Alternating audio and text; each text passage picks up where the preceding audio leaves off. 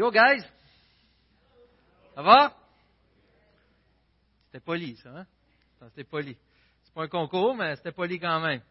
Je vous invite à tourner avec moi dans Philippiens, où on poursuit, on poursuit notre série dans ce livre, inspiré de Dieu, en Philippiens 3 cette semaine, avec le titre S'attacher aux choses d'en haut. Avant de commencer, je veux dire, je suis moins nerveux qu'à la première célébration, mais j'étais encore nerveux. J'ai vu Dieu bénir en masse, Dieu répondre aux prières, Dieu exaucer. Euh, merci Seigneur. Et c'est un message, j'ai été extrêmement nerveux. J'en parlais à Stéphane Tessier la semaine passée, euh, il y a deux semaines, quand j'ai commencé à le préparer. Et lui-même, pour sa prédication de la semaine passée, euh, était nerveux. On est habitué de parler de la grâce. On est bien à parler de la grâce. Et c'est vrai qu'il y a une bonne nouvelle avec la grâce. Mais si la grâce est là, qu'il y a une raison. Il y a des mauvaises nouvelles aussi. Et des fois, quand les textes traitent de mauvaises nouvelles, on a tendance à vouloir tellement mieler ça que c'est difficile de dire les vraies choses. Et c'est ce qui m'a fait mal cette semaine, ce qui m'a fait mal il y a deux semaines. Et euh, merci Seigneur parce que tu es là. Euh, il y a cet été. Cet été, on avait, on, été invité par euh, quelqu'un ici à l'église, à leur chalet, et on a passé un temps en famille, puis on a été vraiment bénis aussi. On revient vers 10h30 le soir. On est sur la 20. Et euh, à la droite, on voit une voiture, une vanne blanche. Là, je parle avec ma femme, les enfants sont en arrière. Je dis, hey, ça serait drôle, ça ressemble à la vanne des Larins. Des Larins qui partent aujourd'hui, qui sont, sont, partis pour le Texas. Ça ressemble à la vanne des Larins. Ça serait drôle, tu sais, que ça donnerait, que ça serait eux autres. Et euh, comme de fait, en roulant la vitesse permise, 120, tu sais, c'est, à 119, il t'arrête pas. Non, je sais, c'est à 109, ok, non. Euh, en, roulant, finalement, j'arrive à, leur niveau et on se rend compte qu'en effet, le monsieur et la madame, ça ressemblait vraiment à monsieur et madame Larin, à Claudette et Marcel. Et là, on fait quoi dans ce temps-là quand on est sur la route, puis on, on connaît quelqu'un, hein, on fait des babayes, on, t'as quasiment goût d'ouvrir ta vitre, cogner dans la vitre de l'autre. Mais sur l'autoroute, à vitesse permise, c'est difficile. Alors, euh, on ouvre la lumière. C'est tard le soir. On ouvre la lumière, on commence à faire Hey! Et là, ils ont comme un, un regard poli et ça regarde en avant. Et là, on continue, là, on roule à la même vitesse. Là, il n'y a personne qui pousse en arrière. on, fait, on fait des saluts, puis on est sept avec les cinq enfants, tout le monde fait des saluts, euh, ah ouais, ça peut-être pas aidé notre cause. Mais toujours est-il qu'ils continuent tout droit, autres, ils s'en vont. Puis, il n'y a pas moyen qu'ils nous regardent. Fait qu'on appelle avec la cellulaire, on appelle chez eux, ils disent c'était nous autres les bizarres qui avaient à votre gauche. Euh, on vous a vu, mais ça a l'air que ce n'était pas réciproque. Alors, on les revoit à la réunion de prière le mercredi. Et à la réunion de prière, on l'a, il avait écouté notre message. Dit, oh, hey, quand on a vu ça, j'ai dit, Marcel, laisse faire les malades. Laisse faire les malades. On s'en va à la maison, vise la maison, on s'en va à la maison, on regarde en avant, on va à la maison. Des fous, hein, en voiture de nos jours. Mais c'est quand même beau, hein? Si tu veux, si tu veux aller à quelque part, c'est bon de savoir où tu vas, c'est bon d'avoir les moyens d'y aller, puis c'est bon de ne pas se laisser distraire pour y aller. Exactement ce qu'ils ont fait. Ils voulaient s'en aller à la maison, ils étaient en voiture, puis ils ont été. Sans se faire distraire.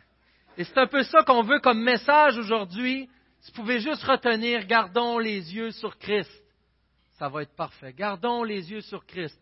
Dire, ah, c'est parfait, pourquoi tu as peur? Mais c'est parce que pour garder les yeux sur Christ, il faut regarder où est-ce qu'on les détourne. Il faut regarder si on est endormi, il faut regarder si on ne regarde pas. Et c'est la partie que je trouve plus difficile. Alors, permettez-moi de lire ensemble Philippiens 3, 17 à 4, 1. Je lis dans le second 21. Soyez tous mes imitateurs, frères et sœurs, et portez les regards sur ceux qui se conduisent suivant le modèle que vous avez en nous. En effet, beaucoup se conduisent en ennemis de la croix de Christ.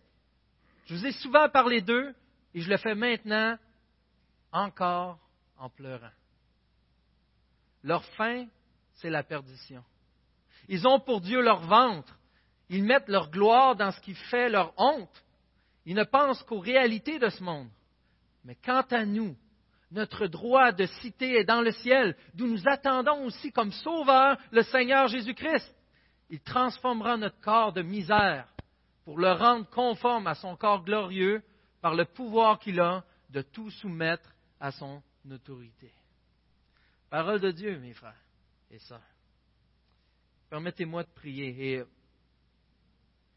j'aimerais vous avertir, je vais prier, mais j'aimerais vous avertir. C'est un message qu'on ne peut avoir tendance. Souvent, je prie souvent pour qu'on renouvelle nos cœurs, pour que Dieu nous transforme. Et je veux encore que ça soit ça. J'aimerais ça que Dieu le fasse encore.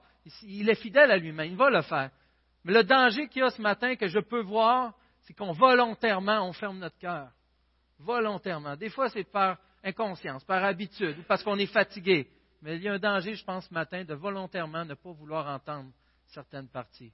Je vous en prie, je vous en prie. Soyez à l'écoute de ce que Dieu veut vous dire. Prions ensemble. Cher papa, je ne suis pas mieux que n'importe qui dans cette salle. Seigneur, j'ai besoin de ta grâce, même je dirais encore plus parce que j'apporte ta parole. Mais merci Seigneur pour cette bénédiction. Ça n'a pas été deux semaines faciles, ça a beaucoup pris ma pensée. Merci Seigneur Dieu parce que tu es fidèle.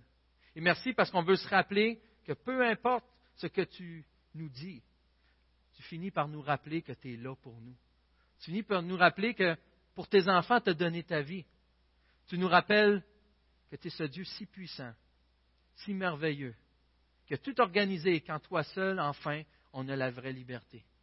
Seigneur, puisses-tu nous rassurer? Puisses-tu que si on a des doutes, nous ramener à toi?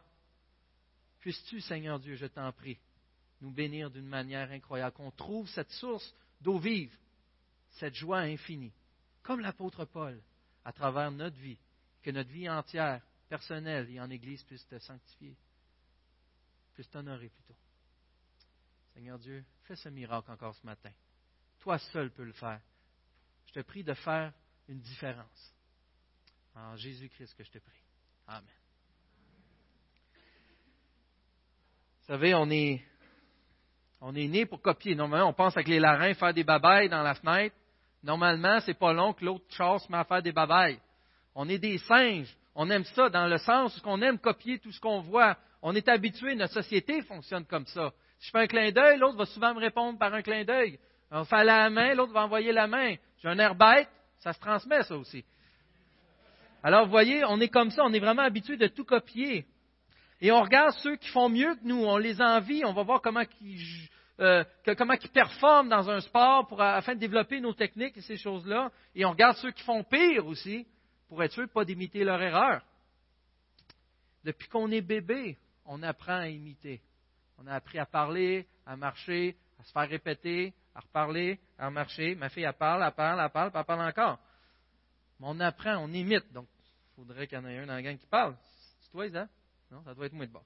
OK. Donc, on apprend à tout cela.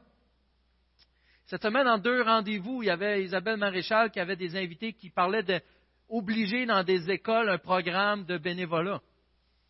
Et à travers le programme de bénévolat, le but, c'était que les jeunes comprennent l'impact qu'ils ont dans la société, qu'ils vivent avec les autres, qu'ils ne pensent pas juste à eux. Et il disait, il y en a un que son témoignage, c'était littéralement, c'est pas inné, ça s'apprend. Il faut leur montrer, il faut leur donner une porte pour cela. Mais trop souvent, on pense que ce qu'on a et ce qu'on fait est inné. Ce n'est pas inné. On a besoin d'apprendre. On a besoin de se développer. On a besoin de marcher. On est surtout appelé à imiter ultimement Jésus-Christ. On est né pour copier, pour reproduire, pour innover, mais ultimement imiter Jésus-Christ. L'adorer. Et cela, on le voit comme le titre de la série, de progrès en progrès, tranquillement. Et pourquoi? Parce qu'on réalise pourtant, quand on avance dans notre vie chrétienne, c'est loin d'être plus facile. Il y a toujours d'autres choses, on dirait, qui arrivent. Plus qu'on se rapproche de Jésus, meilleure est notre relation avec lui, on se rend compte qu'on est loin d'avoir fini on pense qu'on avait juste ça ou ça ou ça à régler, et Dieu, dans sa grâce, nous révèle petit peu par petit peu des étapes à avancer pour lui ressembler davantage. Plus tu lis ta Bible, plus tu te dis, je dois encore changer. Je suis loin d'être rendu. Et c'est l'exemple de l'apôtre Paul. On peut lire au verset 12 du chapitre 3 qu'on a vu la semaine passée. Mais ce n'est pas que j'ai déjà remporté le prix ou que j'ai déjà atteint la perfection. Mais je cours pour tâcher de m'en apparer puisque de moi aussi Jésus-Christ s'est emparé. Frères et sœurs, je n'estime pas m'en être moi-même déjà emparé, mais je fais une chose. Oubliant ce qui est derrière, me portant vers ce qui est devant, je cours vers le but pour remporter le prix de l'appel céleste de Dieu en Jésus-Christ. Paul avait les yeux fixés sur Jésus. Paul avait les yeux fixés sur Jésus. Il voyait les choses d'en haut. C'est ce qui fait que malgré tout ce qu'il vivait, il était capable de vivre la joie. Il était capable de vivre la reconnaissance. Il était capable d'espérer auprès de Christ parce que Christ était tellement plus grand et merveilleux que tout ce qu'il pouvait vivre ici-bas, qu'il soupirait après Christ. Il soupirait après Christ. C'est notre but, c'est notre exemple. Et cet homme nous dit de lui ressembler. C'est facile. Notre, modèle ultime, c'est Jésus-Christ. Il a vécu cette vie parfaite. Mais si on aurait un deuxième modèle dans la Bible, lequel comprendrait, il y a des chances que Paul viendra en deuxième. C'est quand même un gars qui avait une très bonne connaissance de la loi. C'est un gars qui a montré, qui a exhorté, qui a été capable de reprendre le pilier Pierre. Par son comportement avec les Juifs et les non-Juifs, c'est un homme qui aimait Dieu profondément. C'est un homme qui luttait pour Dieu. C'est un homme qui n'était pas parfait. Mais c'est un homme aussi qui dit Soyez tous mes imitateurs. Vous pensez à ça? Le gars qui a écrit la moitié du Nouveau Testament. Inspiré par l'Esprit Saint, bien sûr, et cet homme lui-même. Tu imagines lui qui arrive et qui dit Hey, as-tu vu mon nouveau livre? C'est Paul. Il dit Ouais, c'est intéressant, qu'est-ce que tu as à dire? Il est inspiré par Saint-Esprit, et cet homme finit par dire Je ne suis pas rendu. Tout ce que j'ai fait, je considère ça comme de la boue. Je suis loin d'être rendu. J'ai besoin d'apprendre encore et encore, d'avoir d'humilité, d'être sanctifié, de changer d'attitude, de me repentir plutôt. C'est un cycle. C'est un cycle. Mais dit, soyez comme moi. Soyez mes imitateurs. Est-ce que quelqu'un qui est ici, qui pourrait venir en avant, qui serait game de dire, soyez mes imitateurs? Pensez-y, c'est quelque chose. Soyez mes imitateurs. Paul avait cette sincérité. Et aujourd'hui, je dirais ça, ça a l'air super hautain. On a difficulté avec ça. Parce qu'on dit, ben oui, vois si tu es parfait. Mais Paul n'est pas en train de dire, soyez parfait comme je suis parfait. Mais soyez mes imitateurs. Marchez dans les pas de Christ comme je marche dans les pas de Christ. Recherchez la face de Dieu comme je recherche la face de Dieu. Et non seulement moi, mais faites comme tous ceux qui font pareil, qui font la même chose. L'idée, ce n'est pas d'être parfait, mais la progression, d'avoir un progrès dans notre relation avec Dieu. C'est de là que ça commence. Tout commence par ça. Et on peut voir, des fois on dit qu'il ne faut pas être parfait, mais on agit souvent comme si on était parfait. Et ça se voit dans nos réactions, par exemple, lorsqu'on est repris face à un péché. Est-ce qu'on écoute ou on se défend? Est-ce qu'on se repent ou on blâme les autres? On agit tout le temps comme si on est parfait. On dit aux gens de manière négative, soyez comme moi, soyez mes imitateurs, mais en essayant de couvrir nos fautes, souvent par un orgueil qu'on n'en est peut-être même pas conscient. Paul, lui, le fait de la bonne façon. Il encourage à imiter, à regarder les autres qui marchent comme lui, qui marchent comme Christ, selon le modèle et le cœur de Jésus. Et ceux qui continuent de progrès à progrès, ils grandissent avec Christ il y a des progrès dans leur vie. Ils grandissent dans leur relation avec Christ, puis ils grandissent dans leur obéissance. C'est un autre mot qui fait mal, obéissance à Christ. Si vous voulez devenir les meilleurs possibles dans un sport, par exemple, non seulement vous allez regarder à la TV, vous allez regarder Carey Price, parce que vous allez être goaler, vous allez trouver des trucs, des choses à la télévision, c'est bien, mais ce n'est pas assez. Et bien sûr, nous, on a la parole de Dieu, si on compare au niveau spirituel. On a la parole de Dieu. Euh, on peut écouter une prêche Internet. On peut même euh, un dimanche être ensemble et écouter la prédication que vous faites présentement. c'est bien. Mais si on veut devenir encore meilleur dans mon sport, au hockey, qu'est-ce que je vais faire? Je vais commencer, je vais prendre des cours. Je vais pratiquer. Ça va être la même chose avec ma vie chrétienne. Qu'est-ce que je vais faire avec le message que je reçois? Je vais approfondir les Écritures. Je vais commencer à appliquer les choses que j'entends, essayer de les tester. Donc, il y a un besoin de servir, d'échanger. J'ai besoin de donner. J'ai besoin des autres parce que qu'est-ce qui va arriver? C'est que mon test ultime, pour tester si j'ai bien compris comment ça fonctionne le c'est quand je vais jouer en équipe. Et là, je vais arriver en équipe, et là, je vais voir que ma stratégie, elle fonctionne peut-être pas. Je vais voir que j'ai besoin de réévaluer des choses que je croyais pourtant claires et précises, et qu'en pratique, ça ne fonctionne pas. Je suis éclairé d'une manière beaucoup plus simple, beaucoup plus efficace. Et c'est la même chose avec notre vie chrétienne. On a besoin du corps de Christ, on a besoin de l'Église pour développer nos dons, pour apprendre, pour être aiguisé un petit peu là où ça fait mal.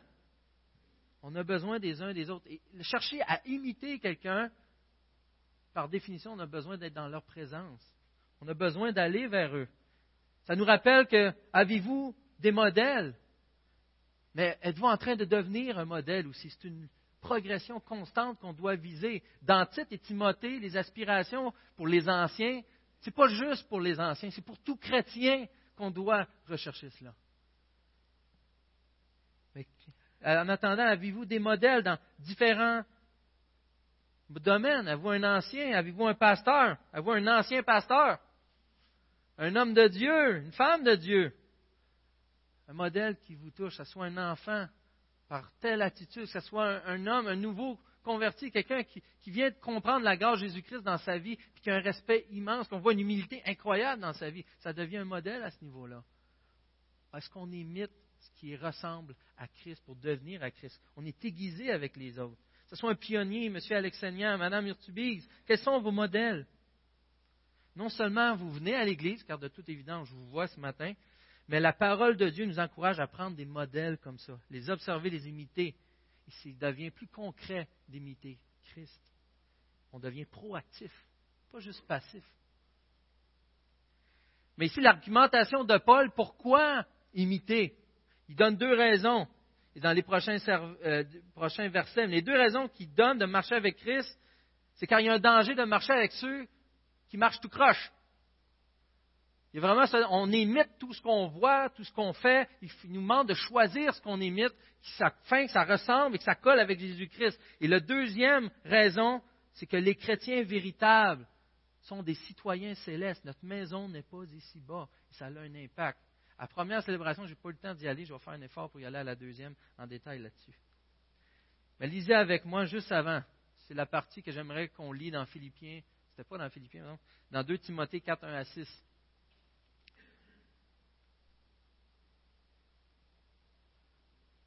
juste avant la prochaine section. Et ça, ça m'a un verset qui m'a fait beaucoup de bien.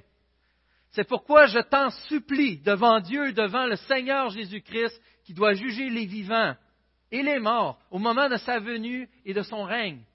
Prêche la parole, insiste en toute occasion, qu'elle soit favorable ou non. Réfute, reprend et encourage. Fais tout cela avec une pleine patience et un entier souci d'instruire en effet, un temps viendra où les hommes ne supporteront pas la saine doctrine. Au contraire, ayant la démangeaison d'entendre des choses agréables, ils se donneront une foule d'enseignants conformes à leurs propres désirs. Ils détourneront l'oreille de la vérité et se tourneront vers les fables. Mais toi, sois sobre en tout, supporte les souffrances, accomplis la tâche d'un évangéliste et remplis bien ton ministère. Vous savez, la parole nous montre très bien nos cœurs. Et c'est une tendance. Stéphane Tessier l'a dit euh, semaine passée lorsqu'il a apporté le message, j'aurais le goût d'apporter de quoi pour que vous m'aimez ou que vous qu'il n'y ait pas de problème, que ça aille bien. Mais ce n'est pas l'évangile de faire cela. C'est mépriser Dieu de vouloir faire cela. Et c'est un péché que je dois lutter contre. Avançons ensemble, parce que Dieu pourrait nous montrer. Donc, il y a un danger d'imiter ceux qui sont tout croche qu'on voit au verset 18, ceux qui marchent tout croche, ceux qui sont des ennemis de la croix. Pas juste ceux qui sont indifférents envers Dieu, ils sont des ennemis de la croix, des gens qui détruisent, qui ont un effet négatif dans l'Église. Ils sont des mauvais modèles, c'est eux qui apportent des murmures, de la critique. Et la parole nous dit, c'est ceux qui vont en enfer. Ceux qui vont en enfer. Pour nous, on peut penser à des tueurs en série qui veulent continuer d'être des tueurs en série, qui ne veulent rien savoir de Dieu, et c'est facile pour nous d'imaginer qu'eux, ouais, ils peuvent aller en enfer. On n'a aucun problème. Mais Paul, de toute évidence, de qui il parle ici? Ce n'est pas d'eux. Pourquoi il pleurait pour eux à ce point-là? Ça a l'air venir. Pourquoi il en parlerait? C'est évident qu'on ne cherchera pas à les imiter. Et là, on peut, on peut aussi, en général, on est d'accord de dire que c'est des gens euh, qui, assistent à l'Assemblée, qui, viennent même dans les églises, qui font partie du groupe, des rassemblements, euh, mais qui ne sont pas sauvés, qui ne connaissent pas vraiment le Seigneur Jésus. Alors, OK, eux aussi, euh, on peut dire, bon, ils ne connaissent pas Dieu, donc s'ils ne connaissent pas Dieu, ils peuvent aller en enfer. Mais encore là, ce que je crois ici, c'est que Paul le faisait avec larmes. Lorsqu'il parlait d'eux, c'est des gens qui ont fait profession de foi, qui en a peut-être même qui se sont fait baptiser, mais qui ne sont pas sincèrement convertis, qui n'ont pas le vrai évangile du vrai Dieu, du vrai Jésus-Christ dans leur vie. C'est pourquoi qu'il le fait en pleurant. Et si on a des gens dans nos assemblées, on doit pleurer pour eux aussi. Ils entendent l'Évangile constamment, mais ça n'a pas d'impact dans leur vie significatif. Ils ont pour Dieu leur ventre. C'est une expression qui veut dire qu'ils ont leur désir, leur passion, c'est leur Dieu. C'est ça qu'ils suivent. Donc ils peuvent marcher, ils peuvent parler comme un chrétien, comme on est habitué d'entendre, mais leur vrai désir, c'est autre que la gloire de Jésus-Christ. C'est vraiment autre chose. Et ça vient de leur trip. C'est ce qui fait qu'ils vont y aller avec passion. C'est ce qui fait qu'ils vont amener d'autres gens avec eux, croyant qu'on suit Jésus-Christ, mais que ça mène dans des démangeaisons, ça mène vers de la destruction. Parce que c'est des choses, comme on voit au verset 19, qui font leur honte, mais qui tirent leur gloire de ça. Ils ne pensent qu'aux réalités de ce monde. Un chrétien comme Paul doit avoir les yeux fixés sur Christ. Doit les yeux fixés sur Christ. Leur chemin, c'est l'enfer. C'est des gens qui choisissent le statu quo, plutôt le confort sans arrêt, plutôt que de souffrir pour Christ. C'est des gens qui crient Jésus. C'est des gens qui ont les mains vers Jésus. Des, des gens qui semblent agir pour Jésus même des fois. Pas tous, mais il y en a. Et pourtant, c'est des gens qui ne l'ont jamais aimé. Si regardes aller dans l'Église, ils sont toujours au même stade spirituel. Ils ne grandissent pas. Il y en a toutes les raisons de pleurer pour eux. Seigneur, sauve-les. Sauve-les des gens qui sont confrontés avec leurs péchés, leur réponse, lorsqu'ils sont vraiment confrontés avec leurs péchés, c'est des gens qui disent Je ne veux plus venir à l'Église. Des gens qui vont abandonner. Et des fois, on peut abandonner une, assemblée pour certaines raisons. On va joindre à une autre, on va, des, on de continuer. Il y a différentes facettes. Mais c'est des gens qui, non, j'ai plus besoin d'une Église. Des gens qui ne sont pas intéressés à Christ plus qu'il faut. Pourquoi? Et la raison, ça c'est important. Et la raison qu'ils ne le font pas, parce qu'il n'y a pas de repentance, ne veulent pas avoir de repentance dans leur vie. Donc, des gens qui n'aiment pas Jésus, qui ne lui obéissent pas. La prochaine PowerPoint, c'est des versets que vous connaissez, mais celui qui a mes commandements, qui les garde, c'est celui qui m'aime. Jésus lui répondait, si quelqu'un m'aime, il gardera ma parole. Et celui qui ne m'aime pas ne gardera pas mes paroles. Si vous m'aimez, respectez mes commandements. Jésus, il a demandé de l'aimer. C'est le commandement ultime de l'aimer. Ce n'est pas, de, pas de faire ci ou de faire ça, de l'aimer. Et l'aimer implique de lui obéir. Et là, souvent, qu'est-ce qu'on fait dans ce cas-là? On dit, OK, donc je dois obéir à Dieu pour montrer que je l'aime. Et là, on se met à essayer d'obéir à Dieu. On n'est pas très bon. On se met à camoufler ça. On se met à jouer une double image, un double jeu. On peut cacher bien des choses. Mais on est les seuls à qui on va se mentir et se nuire. L'idée ici, c'est plus que je vais aimer Jésus, plus que je vais aimer Jésus, plus que je vais obéir à ses commandements. C'est Jésus en premier. Les commandements, ça va suivre. C'est sa passion pour Christ. C'est lui qui va être la source de ce changement dans ma vie. Donc, inévitablement, si je suis ses commandements, c'est parce que j'aime Jésus. Parce que sinon, je maudis Jésus. Je n'ai pas le goût d'être avec Jésus. J'ai le goût de suivre mes voies à moi. On parle ici des chrétiens qui agissent comme des chrétiens qui ont du fun, qui sont contents de venir à l'Église, qui, aiment être dans une ambiance qu'on parle de Dieu. Des gens même qui peuvent faire de grandes choses pour Dieu, à limite des miracles. Et le prochain verset, on voit Matthieu 7, ceux, vous connaissez très bien, ceux qui me disent Seigneur, Seigneur, n'entreront pas tous dans le royaume des cieux, mais seulement ceux qui font la volonté de mon Père céleste. Beaucoup me diront ce jour-là, Seigneur, Seigneur, n'avons-nous pas prophétisé en ton nom? N'avons-nous pas chassé des démons en ton nom? Comment ça a été là? N'avons-nous pas fait beaucoup de miracles en ton nom? Alors je leur dirai ouvertement, je vous ai jamais connu. Pas j'arrête de vous connaître, ou je veux plus vous connaître, ou vous vous êtes détourné. Je vous ai jamais connu. ils ont fait des miracles dans le nom de Jésus-Christ. Je vous ai jamais connu. Éloignez-vous de moi, vous qui commettez le mal. Ouch! Prenons l'exemple de Judas. Il été trois ans avec Jésus. Comme les douze disciples, il agissait relativement pareil. Les gens n'ont pas suspecté. Lorsque Jésus, il y en a un qui va me trahir, tout le monde dit, c'est-tu moi? Il n'y a personne qui savait, ce n'était pas évident que c'était Judas. Et pourtant, il n'aimait pas vraiment Christ.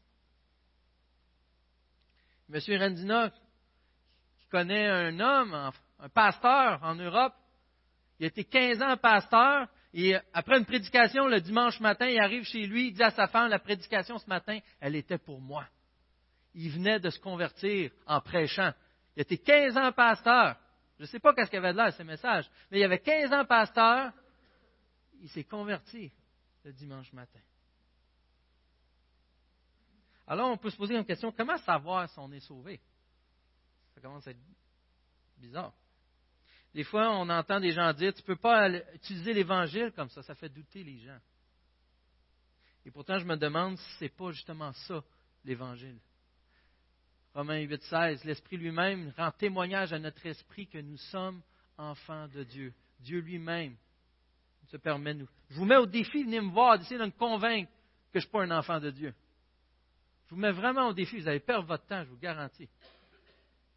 Et des fois, je comprends qu'on peut avoir des doutes, il y a des situations qui arrivent dans nos vies, on a des combats, on a des tentations, et je ne parle pas de cela ici, je parle d'une attitude générale. Comment tu sais si tu es vraiment sauvé? Vous savez, en partant, quelqu'un qui n'a pas beaucoup d'intérêt pour Jésus. Peut-être que ce matin, c'est la première fois que tu entends parler d'un message. C'est la première fois que tu viens dans l'église chrétienne, évangélique. Et tu te dis, c'est quoi cette histoire-là? C'est quoi? Pourquoi l'enfer est si grave? Pourquoi c'est important? En effet, à cause de nos péchés, à cause de nos péchés. Pas juste les mauvaises choses qu'on fait ou qu'on pense. C'est au-delà de cela. C'est notre rébellion, notre désir de vivre pour nous-mêmes, de ne pas tenir compte que Dieu devrait avoir la priorité dans les vies, qu'il a l'autorité suprême. Ça comprend aussi tous les péchés, toutes les choses qu'on fait de mal. À cause de ça, c'est l'enfer qu'on mérite. Mais Dieu, dans sa grâce, nous aime tellement nous aime tellement qu'il a justement donné Jésus-Christ. C'est si simple que ça. Il a donné son Fils. Il s'est offert lui-même afin de venir nous racheter, de rétablir cette relation. Sans cette relation-là, c'est ça la mort. Sans la relation avec Dieu. Et on dit, si tu rencontres Dieu et Jésus n'est pas important pour toi, dis-toi que c'est fini. Dis-toi que c'est l'enfer. Si tu ne me crois pas, lis la Bible. Vois par toi-même te mets au défi. Lis-la. Tu vas pouvoir en parler après. Mais si l'enfer existe, justement, c'est de reconnaître qu'on a besoin d'un sauveur. Et dans Grudem, il y a trois choses qui mentionnent, entre autres, qui peuvent nous aider à comprendre si je suis un vrai enfant de Dieu. Premièrement, est-ce que j'ai confiance au Seigneur Jésus-Christ? Est-ce que j'ai confiance au Seigneur Jésus-Christ? Si demain je meurs, ou tantôt, et que Dieu me demande pourquoi il me devrait le laisser aller au paradis avec lui, qu'est-ce que je lui réponds? La question diagnostique, hein? Qu'est-ce que je lui réponds? Peut-être que vous n'êtes pas habitué d'entendre cette question-là. Peut-être d'autres, tu l'as tellement entendu souvent que la réponse, ça sort tout de suite sans y réfléchir. Mais si votre réponse, elle commence par évaluer ce que vous avez fait, si la réponse commence par évaluer ce que vous pourriez faire, si la réponse commence par être ce que vous allez dire, Peut-être, oui, vous n'êtes pas sauvé. La réponse est simple. On l'a dit dès qu'ils sont à l'école du dimanche. C'est à cause de Christ seulement. Juste. Et c'est suffisant.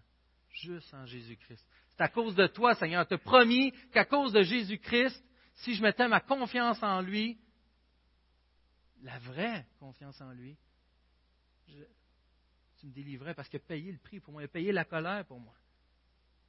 La deuxième chose, c'est de savoir est-ce qu'il y a une évidence du travail du Saint-Esprit? Lorsqu'on se convertit, il y a le Saint-Esprit qui vient dans nos vies. Est-ce que c'est évident que Dieu travaille dans mon cœur? Est-ce qu'il y a des transformations? Est-ce que je désire vraiment ressembler de plus en plus à Christ? Est-ce que je suis attristé lorsque je suis en la présence d'un péché?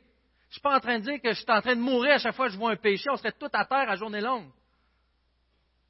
Mais est-ce que les péchés me touchent? Est-ce que je suis brisé par ça? plus grande commande de Jésus, c'est de l'aimer. Est-ce que je l'aime vraiment? Comment tu peux lui appartenir si Jésus n'est pas plus important que ça? C'est la raison pour laquelle il est mort. Tu la, il est mort, pardon, tu ne la considères pas. Si tu ne veux pas lui obéir. Et finalement, peut-être pour ceux, tu, ça fait pas longtemps que tu connais Dieu, mais ça fait longtemps, est-ce qu'il y a une persévérance à long terme? Est-ce que tu as une croissance spirituelle? Est-ce que ça change de quoi que Dieu soit dans ta vie? Si tu as les trois, Amen. Puis si tu as des doutes, puis dis, mais là, Seigneur, je le crois, vas-y, puis retiens-les. Oui, Seigneur, je te crois, puis je veux persévérer, je veux continuer d'y croire, je veux continuer de me remettre sans cesse dans tes mains, je veux continuer sans cesse d'évaluer qu'est-ce que tu veux dans ma vie, puis comment je vais pouvoir l'atteindre avec ta force et ton aide. Mais si tu n'es pas certain, si tu hésites vraiment, c'est que tu te poses la question de quitter peut-être. Qu'est-ce que tu veux que je fasse avec ça? Ce que je peux t'encourager, c'est que maintenant, repens-toi. Change d'attitude. Change ton mode de pensée. Si tu as des doutes, règle ça là, maintenant, immédiatement. Parle à Dieu, drette là. Et dis-lui, Seigneur, s'il te plaît, viens, viens me sauver, viens. Vous savez ce que c'est une conversion? c'est de se détourner du péché pour se tourner vers Christ. Grudem, encore, qui explique ça de cette manière-là, je trouvais ça vraiment bien. Grudem, c'est un docteur en théologie, pour ceux qui ne savent pas, Wayne Grudem. Et qu'est-ce qu'il fait? C'est, donc, la conversion, c'est se détourner du péché se tourner vers Christ. Se détourner du péché, on appelle ça la repentance, le changement d'attitude. Se détourner du péché pour se tourner vers Christ, on appelle ça la foi. Avoir confiance en Jésus même si je n'ai pas toutes les solutions, même si je ne comprends pas tout le temps, d'avoir cette confiance inébranlable en Jésus. Et la conversion, ça prend les deux. Tu peux pas juste être repentant ou juste mettre ta confiance sans être repentant. Ça ne fonctionne pas. Ce n'est pas une vraie conversion. Ça prend les deux. Si tu acceptes Jésus comme Sauveur et Seigneur, c'est celui qui te délivre de cet état, c'est lui qui te rapproche de Dieu et celui qui règne dans ta vie. Ça prend les deux. Tu peux pas à moitié. Si tu l'as à moitié, leur fin, verset 19, c'est la perdition. C'est pas à moitié, ça prend les deux. Mais maintenant, si tu es un enfant de Dieu, et rappelle-toi, l'idée, ce n'est pas d'être parfait ou d'être presque parfait, mais d'avoir une progression. Le titre de la série de Progrès en progrès, d'avoir une progression vers l'Évangile. Le fardeau que j'ai sur mon cœur, que je vous ai partagé, que je vais partager, c'est là que ça joue, parce qu'on a du chemin à faire, frères et sœurs. Des fois, on pense qu'on est déjà arrivé. Au lieu d'être comme Paul, dire qu'on a ces choses, on voit tout le reste comme de la boue. Des fois, on arrive à l'église et on fait une faveur à Dieu. Seigneur, tu dois être tellement content, je suis venu à l'église un matin. Je t'ai fait une faveur presque. on ne le dira pas dans ces mots-là, là. on ne le dira pas comme ça. Mais des fois, c'est un peu comme ça qu'on agit. Et depuis quand, de toute façon, que notre mandat, c'est de venir à l'Église? Depuis quand qu'on est chrétien pour venir à l'Église? Que c'est le seul temps de la semaine qu'on est différent de notre voisin? Parce qu'on lit peut-être notre Bible dans la semaine, le voisin lit un autre livre, on prie peut-être que le voisin même, il prie. Qu'est-ce que ça change que Dieu soit dans ma vie? Des fois, j'ai l'impression qu'on est endormi.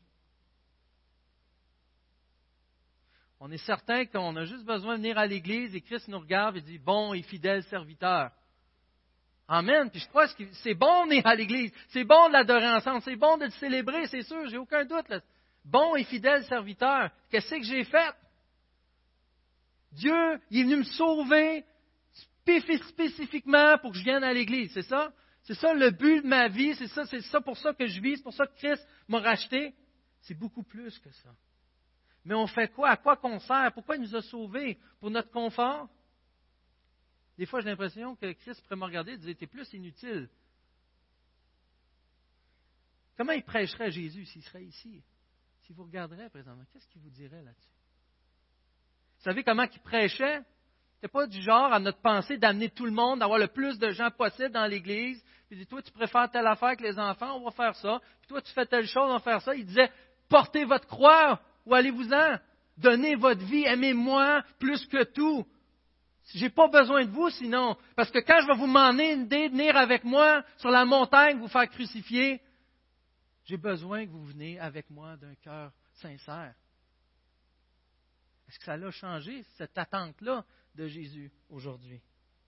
Et si quelqu'un me parlait de Francis Chan, prédicateur que j'avais écouté quelques messages et ça a bien donné il y a deux semaines, j'ai écouté un message, puis ah, ça donnait juste dans ce sens-là. C'est un, implanteur d'église, un gars qui vient des Philippines, mais un implanteur d'église euh, aux États-Unis. Il a été en Chine faire une genre de petite mission avec sa plus grande fille. Et, il était dans une église underground, parce que là-bas, les églises, c'est pas nécessairement comme nous, afficher ses coins de rue. Hein? Il y a beaucoup de persécutions. Et là, il dit, si seulement j'aurais pu vous prendre, puis vous téléporter dans leur réunion de prière, si seulement j'aurais pu faire ça. C'est incroyable. si vous connaissez des gens qui viennent dans des pays où il y a des persécutions, la manière qu'ils prient souvent, leur attente, leur, complète dépendance de Dieu, ça amenait à être jaloux.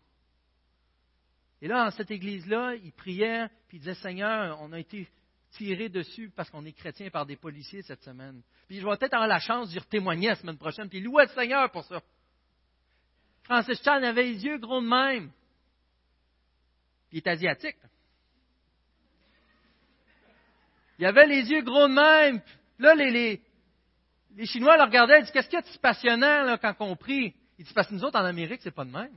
Dit oh non, comment ça? Nous, on a des, des bâtisses, on appelle ça des églises. On va là une heure et demie. Puis s'il y a un prédicateur qui est meilleur ailleurs, on va à l'autre église. Puis si on a un conflit avec quelqu'un, on va à l'autre église. Si ça ouvre une demi-heure trop de bonheur, on va à une autre église. Si, si, si, si, si, si, on va à une autre église. Savez-vous ce qu'ils ont fait, les Chinois? Ils sont partis à rire. Pas un rire poli, là. Ah, Crampé. T'es sûr que c'était une joke? Il était sûr que c'était une joke. Il dit, que vous prenez ça, ce modèle-là, là-dedans? Moi, eux autres, quand ils lisent ça, c'est pas ça qu'ils voient pas en tout nulle part. Si on est sincère, on voit-tu ça aussi, nous? C'est vrai que ce qu'il a décrit, ça ressemble pas mal à ça? C'est pour ça que ça m'a rentré dedans. Qu'est-ce qu'on fait, Seigneur? Où est-ce qu'on est rendu? Qu'est-ce qui se passe? Ma femme, à 3 heures du matin, elle se réveille, j'avais les larmes. Qu'est-ce qu'il y a? Laisse faire. Je dis, Seigneur, pourquoi qu'on fait ça? On sait à quel point tu es grand. Je pourrais vous faire témoigner chacun votre tour. Je le sais. Je sais à quel point tu es fidèle. Je sais qu'est-ce que tu es capable. Mais pourquoi j'ai tout le temps des, tendances comme ça? Dire le péché, c'est facile le péché. Mais quel péché? J'ai besoin de le dire à l'Assemblée. Abonnez-vous la semaine prochaine. Non, ok. J'ai besoin de le dire à l'Assemblée. C'est quoi le but de nos réunions à nous? Eux, ils se réunissaient, un premier siècle, ils se réunissaient pour s'encourager. En Chine, ils se réunissaient pour s'encourager, pour s'édifier les uns les autres, se rappeler les promesses de Dieu dans leur vie. Ce qu'ils avaient vécu, ils le ramenaient ensemble pour prier, Seigneur, reviens. S'il te plaît, fais tel miracle, fais telle chose. Ils le vivaient vraiment. Pourquoi on se réunit, nous? Des fois, on veut se rassurer, on avoir une bonne conscience. Est-ce quelqu'un qui a moyen d'arrêter ça, s'il vous plaît? On veut se rassurer, on va avoir une bonne conscience, on se donne des bons conseils. Puis là, on va avoir un, couple qui vient d'accepter le Seigneur, puis on va leur dire, si tu aimes vraiment Dieu, là, si tu aimes vraiment Dieu, là, tu vas te marier. Mais si tu aimes vraiment Dieu, vous n'allez pas vivre en concubinage. Si tu aimes vraiment Dieu, vous allez faire chambre à part.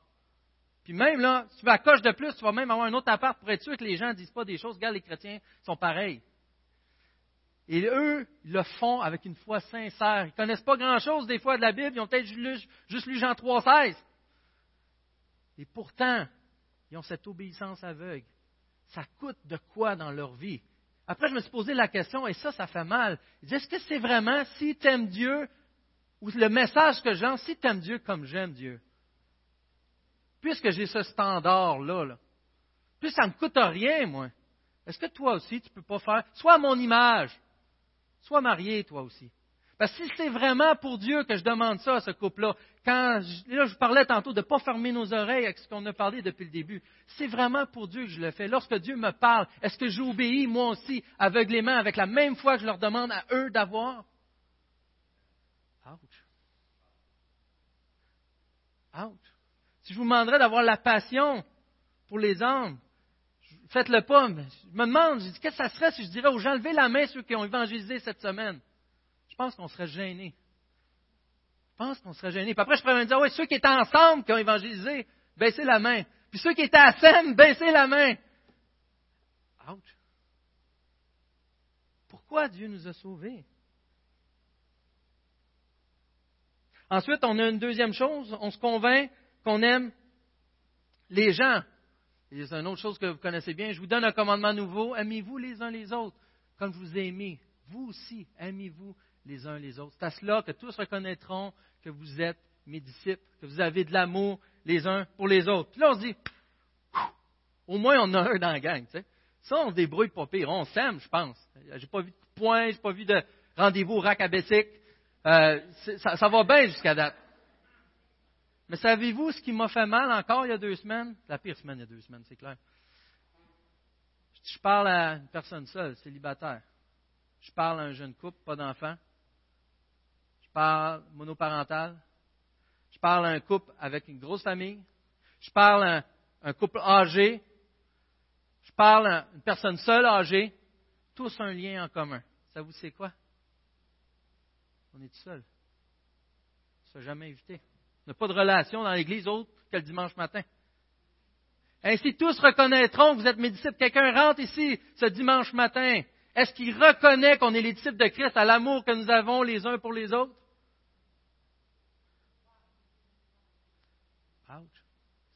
Mais c'est vrai que c'est un aspect de société. C'est vrai que c'est dans la société aussi. On est habitué, mais on n'est justement pas supposé faire une différence. Est-ce que Christ ne fait pas une différence dans nos vies, frères et sœurs? Est-ce que vous ne voulez pas que Christ fasse une différence dans vos vies? On dort, puis il est temps qu'on se réveille.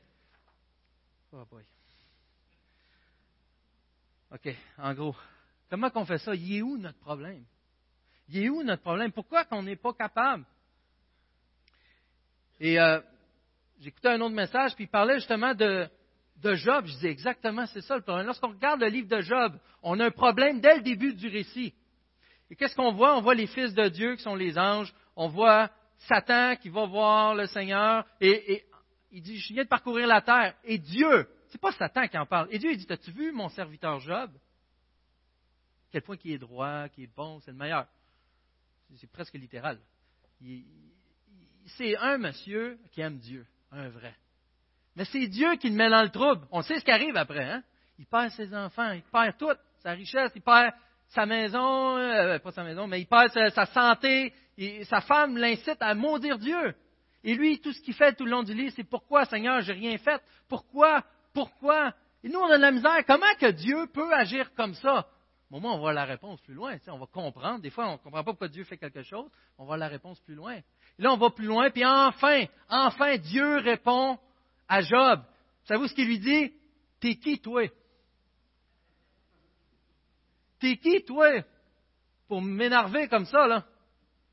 Toi qui es intelligent, t'étais où quand j'ai fait ça? Puis tu ferais quoi face à ça? Tu ferais quoi face à ça? Et là, ce n'est pas le genre de réponse qu'on veut entendre. Ça ne marche pas, non, non, non. Dieu, là, comment? On va shooter une vraie réponse. C'est quoi cette affaire-là?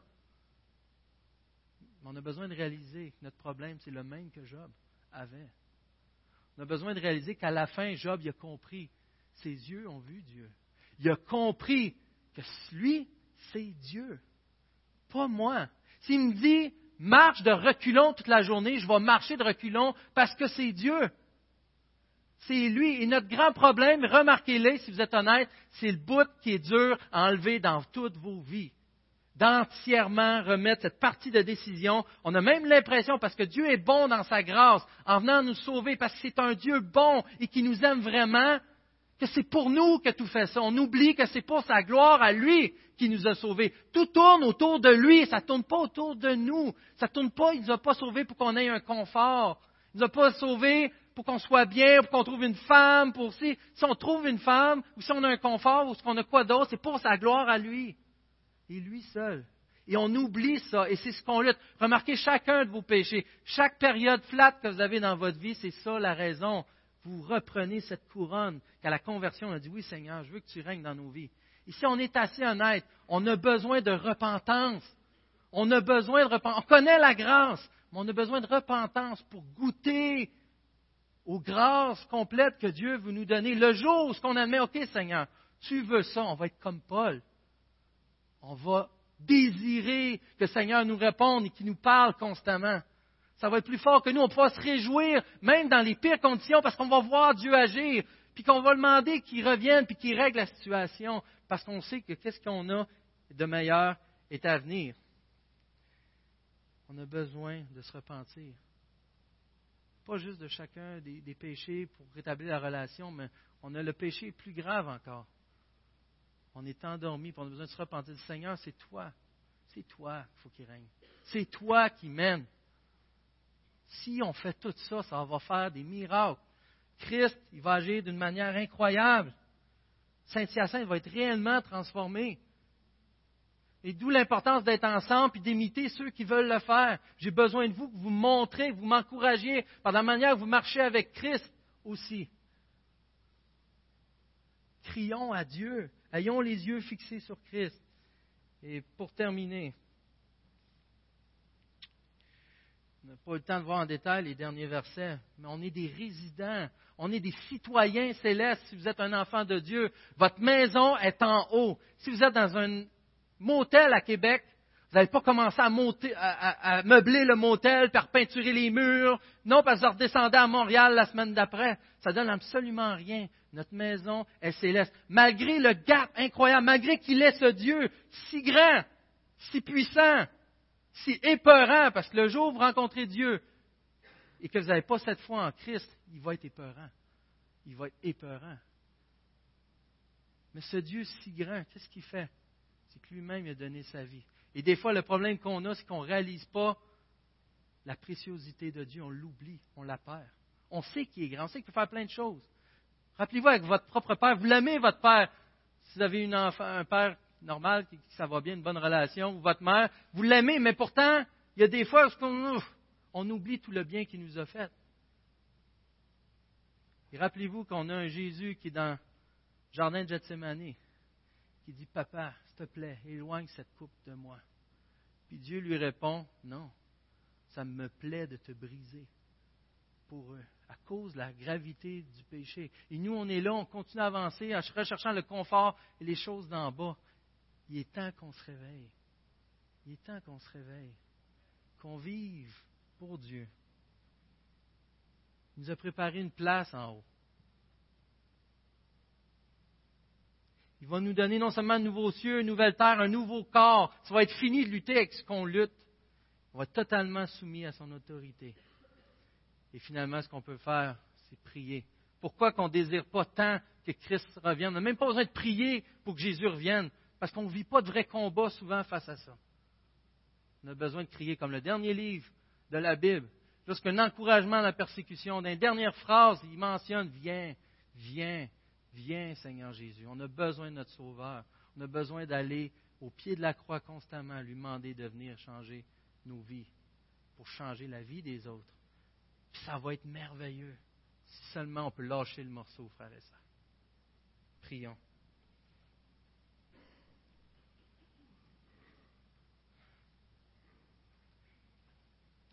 Seigneur Dieu, c'est difficile des fois d'entendre la vérité. On n'est pas confortable et on veut la cacher, Seigneur. Mais pourtant, pour ceux qui sont tes enfants, c'est des bonnes nouvelles. Peut-être, Seigneur, qu'on a en tête que cette semaine, j'aurais donc dû faire ça, j'aurais donc dû dire telle chose à telle personne. Mais Seigneur, rappelle-nous tout comme Pierre. Steve, tu m'aimes-tu? Est-ce que tu m'aimes? Que tu nous rappelles, Seigneur, c'est que tu veux justement cette relation, te donner ta vie pour nous garantir que rien ne va nous séparer de toi. Que nos vies ne nous appartiennent plus et on veut continuer et progresser. Seigneur Dieu, on a besoin de ton aide. On a vraiment besoin de ton aide. Sans toi, on ne peut rien faire.